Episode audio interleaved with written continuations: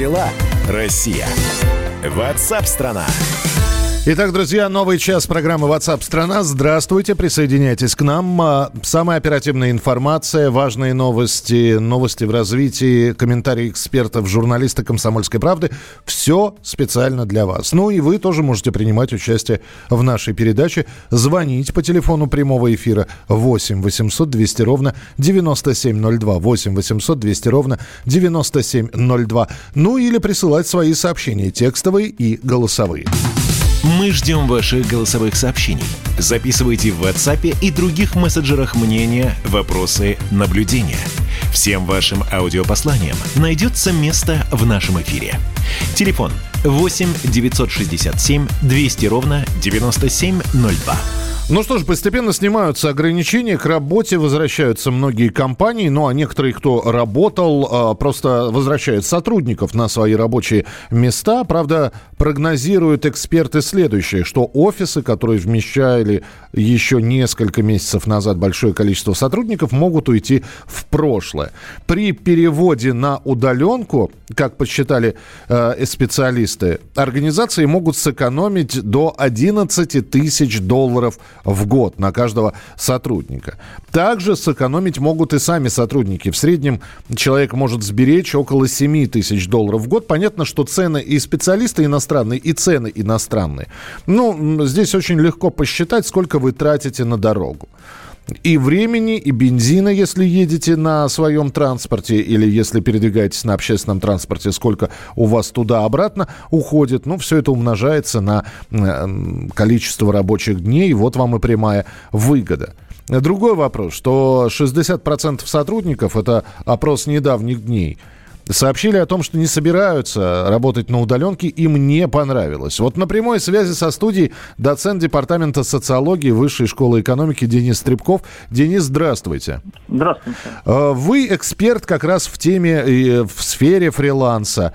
Будут ли у нас э, все-таки массовые возвращения в офисы или э, будет 50 на 50? Кто-то вернется, кто-то нет? Э, я думаю, что там пропорции точно неизвестны, но я думаю, что все-таки значительная часть людей останется на удаленной работе или, по крайней мере, часть своего рабочего времени, один-два дня в день им работодатели позволят э, проводить дома. Это, в общем-то, распространенная практика на Западе. И я думаю, что и у нас тоже она приживется. А это является ли это для пересмотра договора? То есть это должно быть как-то отражено в договоре, что человек работает удаленно или ни, никаких э, серьезных изменений в договор, во взаимоотношения трудовые работника и работодателя вноситься не будут?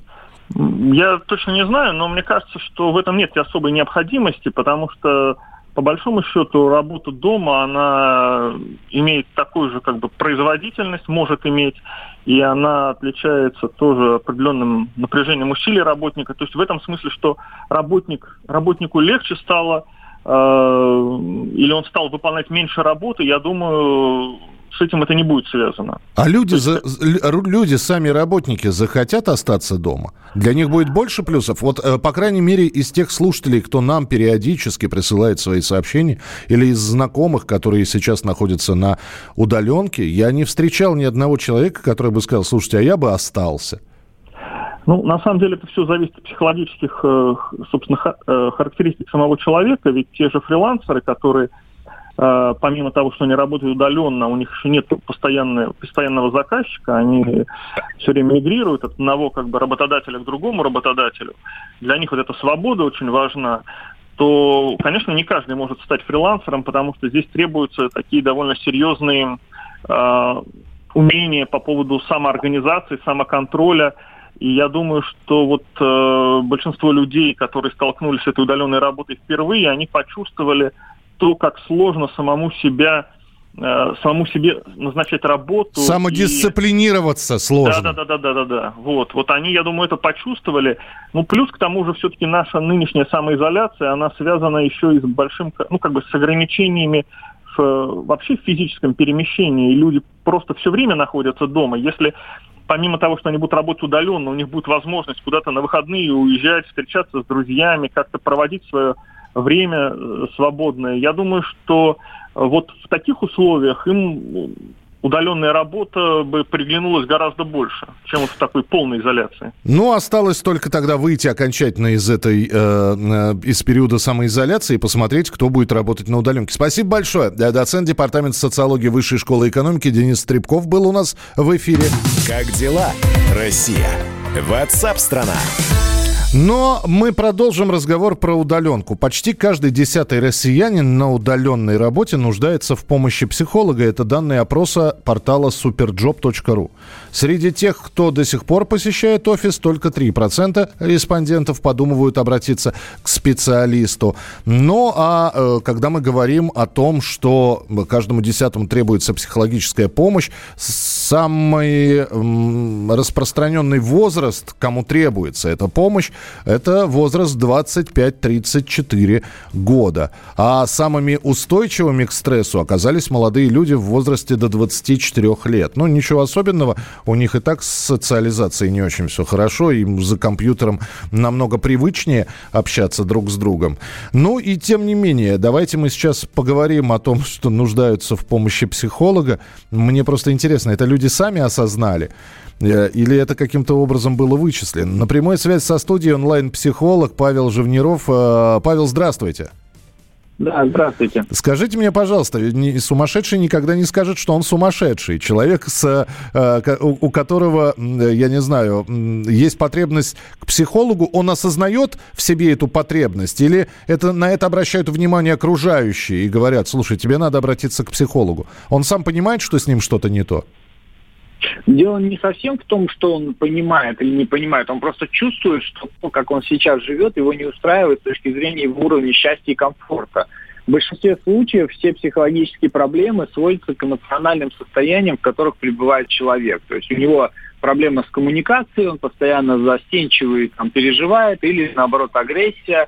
То есть это связано именно с его эмоциональным состоянием. А зачастую эти состояния мешают потом человеку нормально спать, нормально себя физически бодро чувствовать, и поэтому он начинает пытаться решить именно сами эти психологические проблемы. Вот. И поэтому и обращается к психологу. А то есть самостоятельно это решить невозможно никаким образом? Ну, если человек за годы жизни привел себя к этому состоянию, значит, он тот человек, который эти проблемы не, не решает, а создает.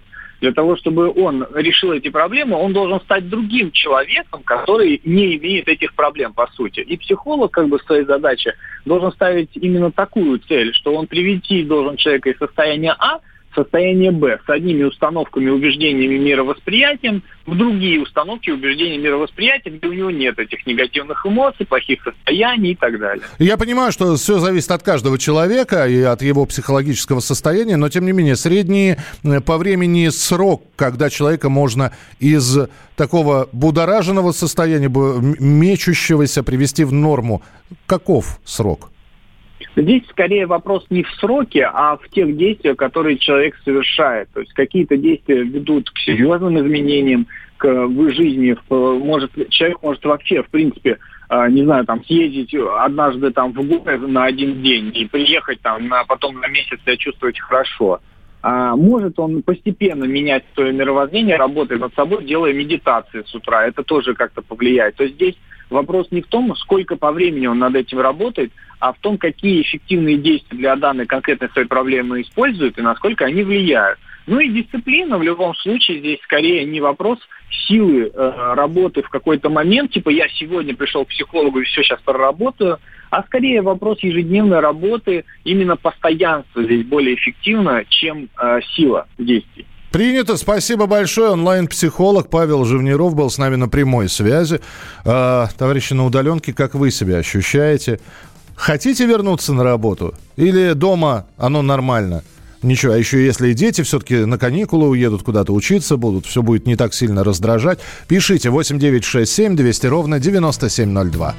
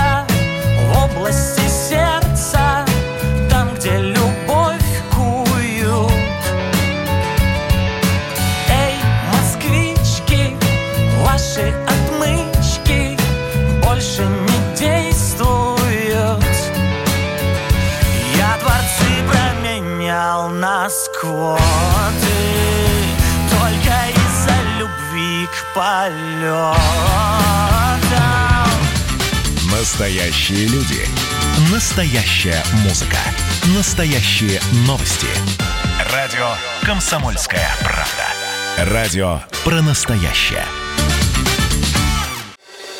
Проект «Не фантастика» на радио «Комсомольская правда».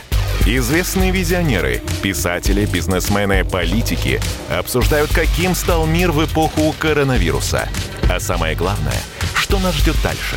Завтра, через год или даже десятилетие? Участвуют фантаст Сергей Лукьяненко и предприниматель, блогер, герой списка Forbes Игорь Рыбаков. Ведущий Владимир Торин. Не фантастика. Программа о будущем, в котором теперь возможно все. Слушайте по понедельникам и пятницам в 16.00 по московскому времени.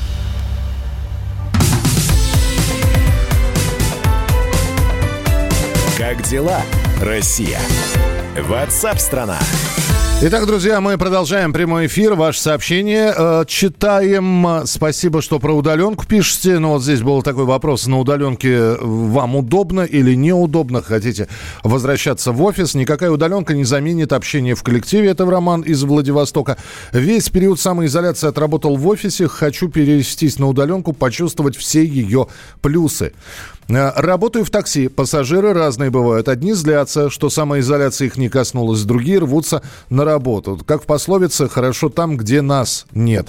Э, есть продолжение в этой пословице. Всем хорошо. То есть хорошо там, где нас нет, всем хорошо. Присылайте свои сообщения 8967 200 ровно 9702.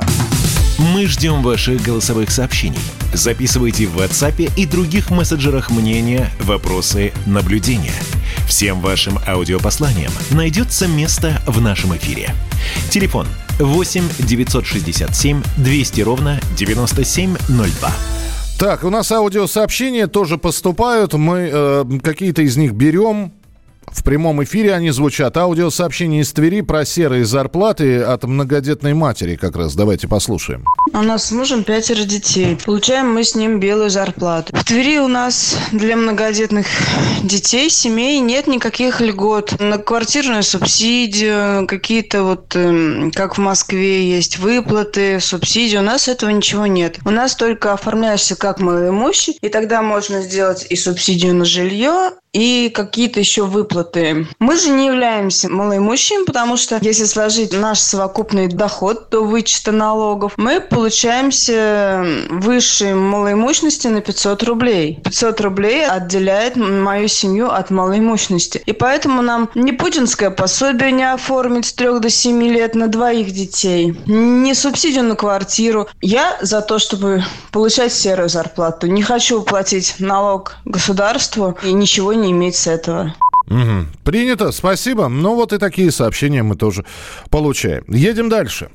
Как дела, Россия? Ватсап-страна!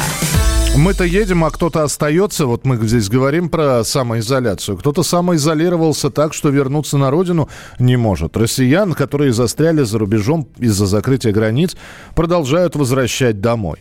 И надо сказать, не быстро все это происходит, но хорошо, что происходит вообще. Накануне вывозной рейс доставил в Москву 210 наших граждан с Мальты и Кипра. Кстати, командиром а, самолета был герой России Дамир Юсупов, который в прошлом году посадил самолет в кукурузном поле. До 25 мая планируются рейсы из Дубая, Рима, Нью-Йорка и других городов мира. Пока за рубежом остаются тысячи россиян. И на прямой связи со студией Илья Лаптев, который уже два месяца не может вернуться домой из Нидерландов. Илья, здравствуйте. Здравствуйте, здравствуйте, Михаил. Как, как Европа, как Гага? Вы, вы же там находитесь, да? Да, да, Европа на самом деле прекрасна. Э, в Гаге сейчас очень солнечно, тепло. У, вас обреченный голос такой насмотрелся, да, называется. Ну, если честно, конечно, за два месяца, да, немного так э, присытился всеми красотами. В общем, да, сейчас тоже с нетерпением жду информацию от нашего МИДа по возвращении обратно. А вот то, что. Европа открывает границы, Нидерланды воздушное сообщение не открыли еще, да? А, насколько я знаю, пока вроде нет. Я слышал то, что сейчас Германия с Австрией открывает границы, Италия открывает границы. То есть внутри Евросоюза постепенно все открывается. Вот. А вот что касается внешних, пока сам не знаю. Мне просто интересно, а вот эти вот два месяца, ведь когда вы ехали в Европу, у вас наверняка был, ну, определенный багаж, и э, в том числе и денежный багаж на жизнь, там, на, на сколько-то дней, настолько вы поехали. Как вы эти два месяца кантовались, мне просто интересно. Да, ситуация была такая, то, что я ехал буквально на три дня. Вот. И, И, и в эти так, три что- дня все и случилось, да. Да, да, то есть у меня там, грубо говоря, я ни вещей с собой никаких не брал, э, ничего. У меня плюс еще брекеты стоят, то есть все инструменты в Москве остались. То есть такая не особо приятная ситуация. Мгм. И, э, ну, в общем, э. И так вышло то, что э, помогали друзья, родственники, присылали деньги, то есть э, для того, чтобы оплатить и жилье, и питание, потому что сами знаете, что касается жилья в Европе, это здесь самая дорогая вещь. Вот, на что больше всего денег уходит. И, конечно же, личный бюджет это очень так подистрепало два месяца нахождения здесь. И, и поскольку источника дохода сейчас нету, поскольку э, ситуация в стране такая, и с работой тоже проблемы, и в общем, как-то так. Да, Илья, скажите, а возвращаться вы тоже будете за свой счет или это все-таки будет бесплатно? Что говорят? А, что касается, да, возвращения, в общем, с- ситуация была такая, то что м, где-то примерно с 23 марта, с 24 э, начали приходить смс мол, заполните анкету э, для того, чтобы мы в МИДе знали, то, что вы наш гражд- гражданин, в общем, за границей находитесь и смогли вам оказать какую-либо помощь. Мгм. Но была интересная ситуация, то что а, таких анкет было три. То есть э, вначале прислали где-то 23 числа была смс заполните анкет, анкету на сайте МИДа, далее потом была анкетка на тестовом прототипе сайта МИДа sos.midhelp.ru и далее уже пришла смс мол, заполните анкету на, на портале госуслуг. Вот. И после того, как я заполнил эту анкетку на портале госуслуг, ждал порядка трех недель, была абсолютная тишина. В итоге позвонил сам в МИД. Оказалось, что у меня там э, в данных о моей карте неверные данные я указал в э, Ну, я по понял, своему оши- оши- ошиблись, да. Да, Вот. И, в общем, разбирательство с этим тоже вылились то, то, что созванивался несколько недель с МИДом, они проверяли это все, перезаполнял и так далее и тому подобное. И вот буквально позавчера, наконец-таки, я получил финансовую помощь. Это вот спустя два месяца. Мгм. Ясно. На- перспективы все-таки, когда вы ожидаете? Э, До конца мая вернетесь или под вопросом еще?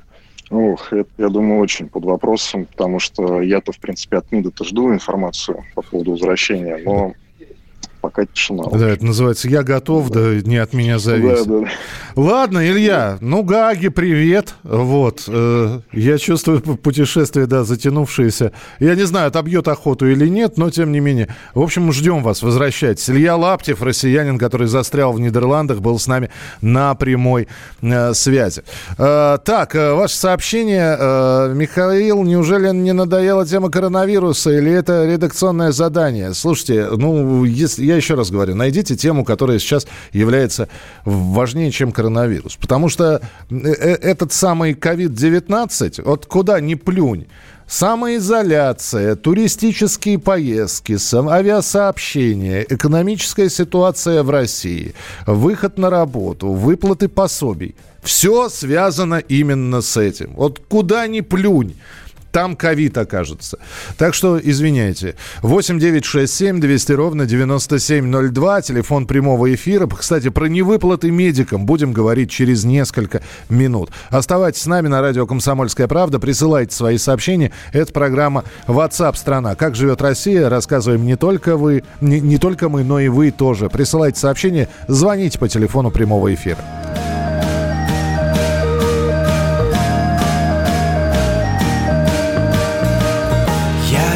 Твою улыбку несмелую.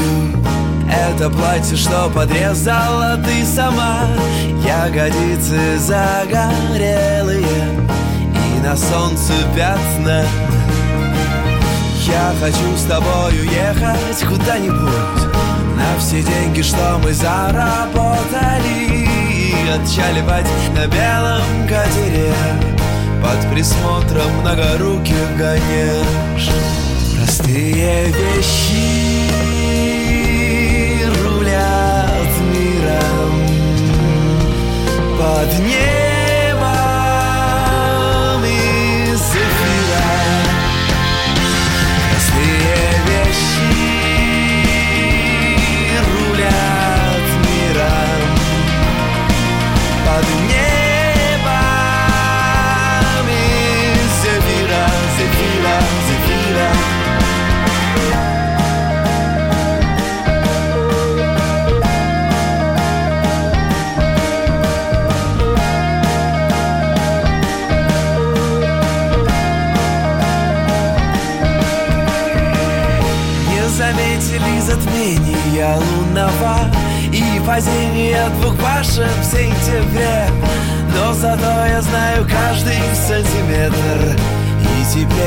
сносит башню от этого.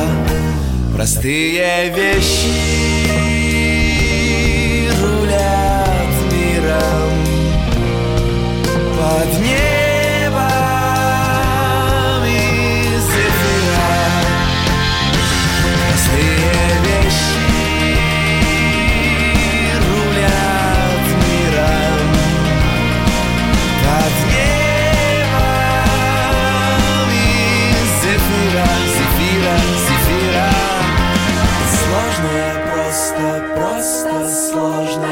сложные просто, просто сложные Все сложные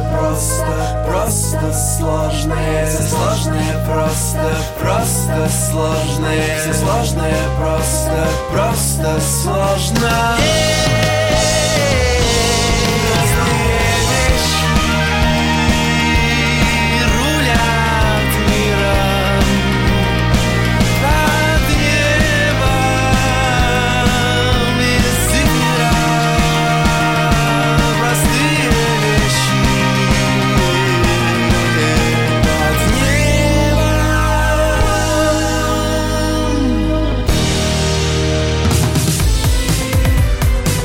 дела, Россия? Ватсап-страна! Ты виноват уж тем, что говоришь по-русски. по-русски. В последнее время случаи притеснения и нападений на национальной почве участились. Прохожие на улице никак не пытались помочь иностранцам и остановить нападавших. Создается образ врага для того, чтобы... Не допустить распространения правды о тех событиях. Что же касается вот бытовой ненависти, то... Я думаю, что, к сожалению, мы еще много что увидим, но нам есть чем ответить. «Национальный вопрос» на радио «Комсомольская правда». По воскресеньям в час дня по московскому времени.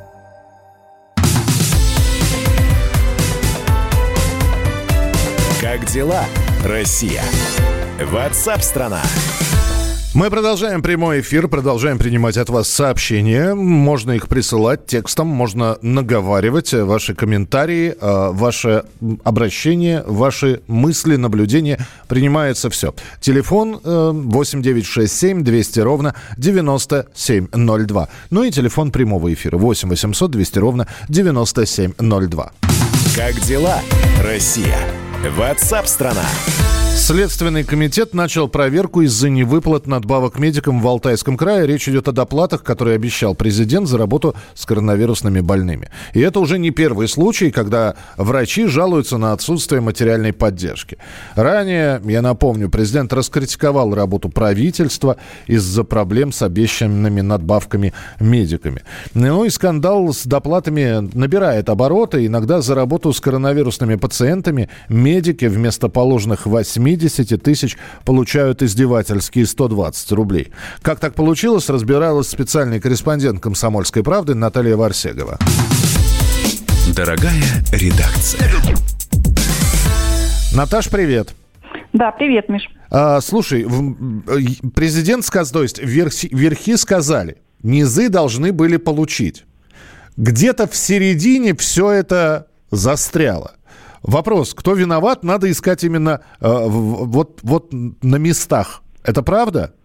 Да, но мы же понимаем, что между верхом и низом есть определенная цепочка посредников, которая должна, во-первых, документально оформить слова, которые были сказаны наверху, угу. и материально довести э, денежку до, собственно, низов, до врачей, которые сейчас на передовой, разумеется, они заслуживают эту награду, эти доплаты, обещанные президентом.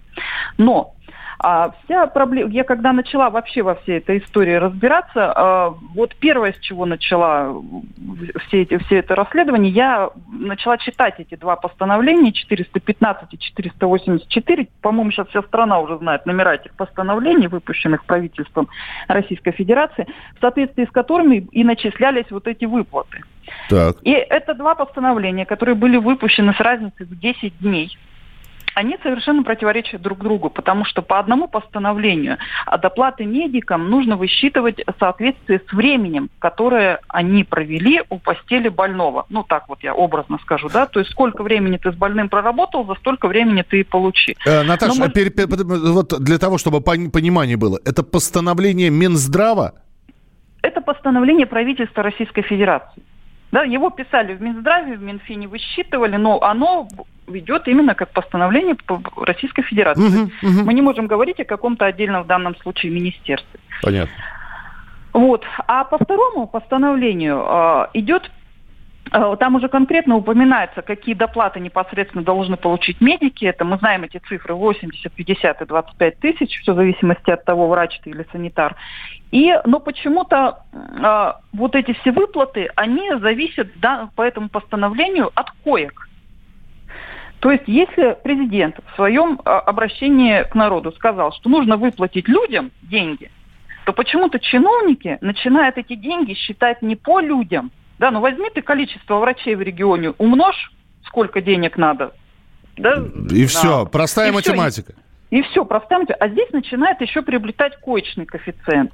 То есть койки, общее число коек открыто для коронавирусных больных, деленное на 100, и потом это все еще умножается на а, деньги и на людей.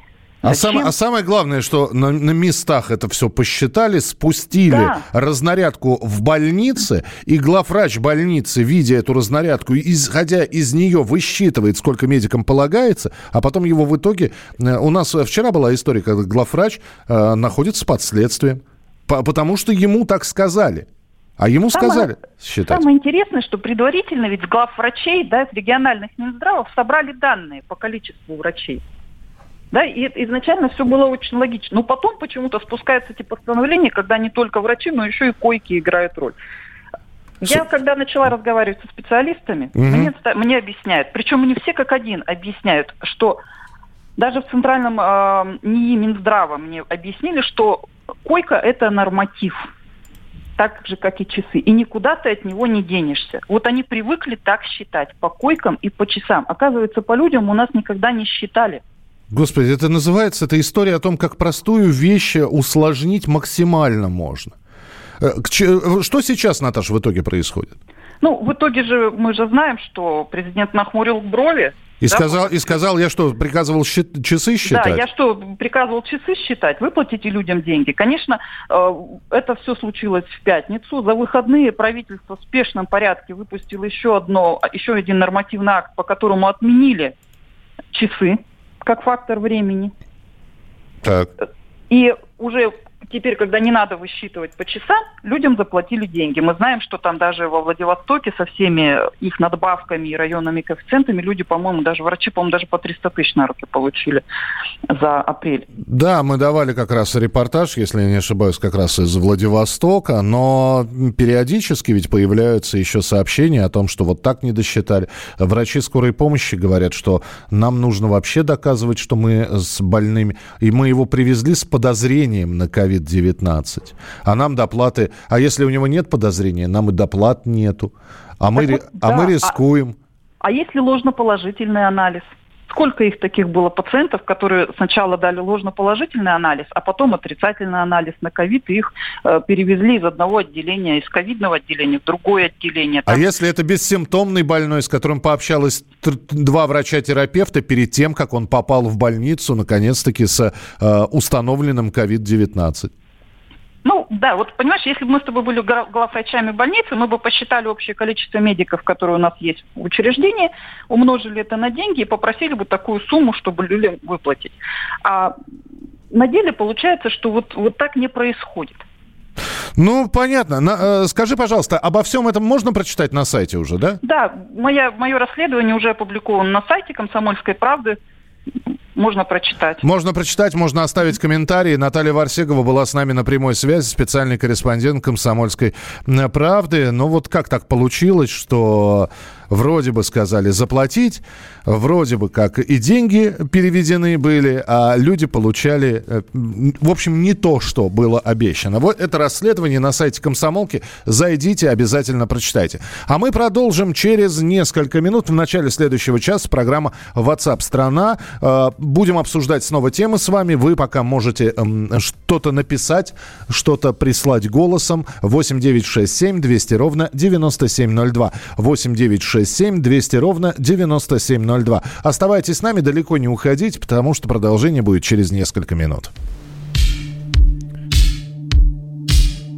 Черный дым и белый холод разлучают нас с тобой над скульптурой серп и молот Атлантида под луной Пролетают Эдельвейсы Командора Джимми Ли.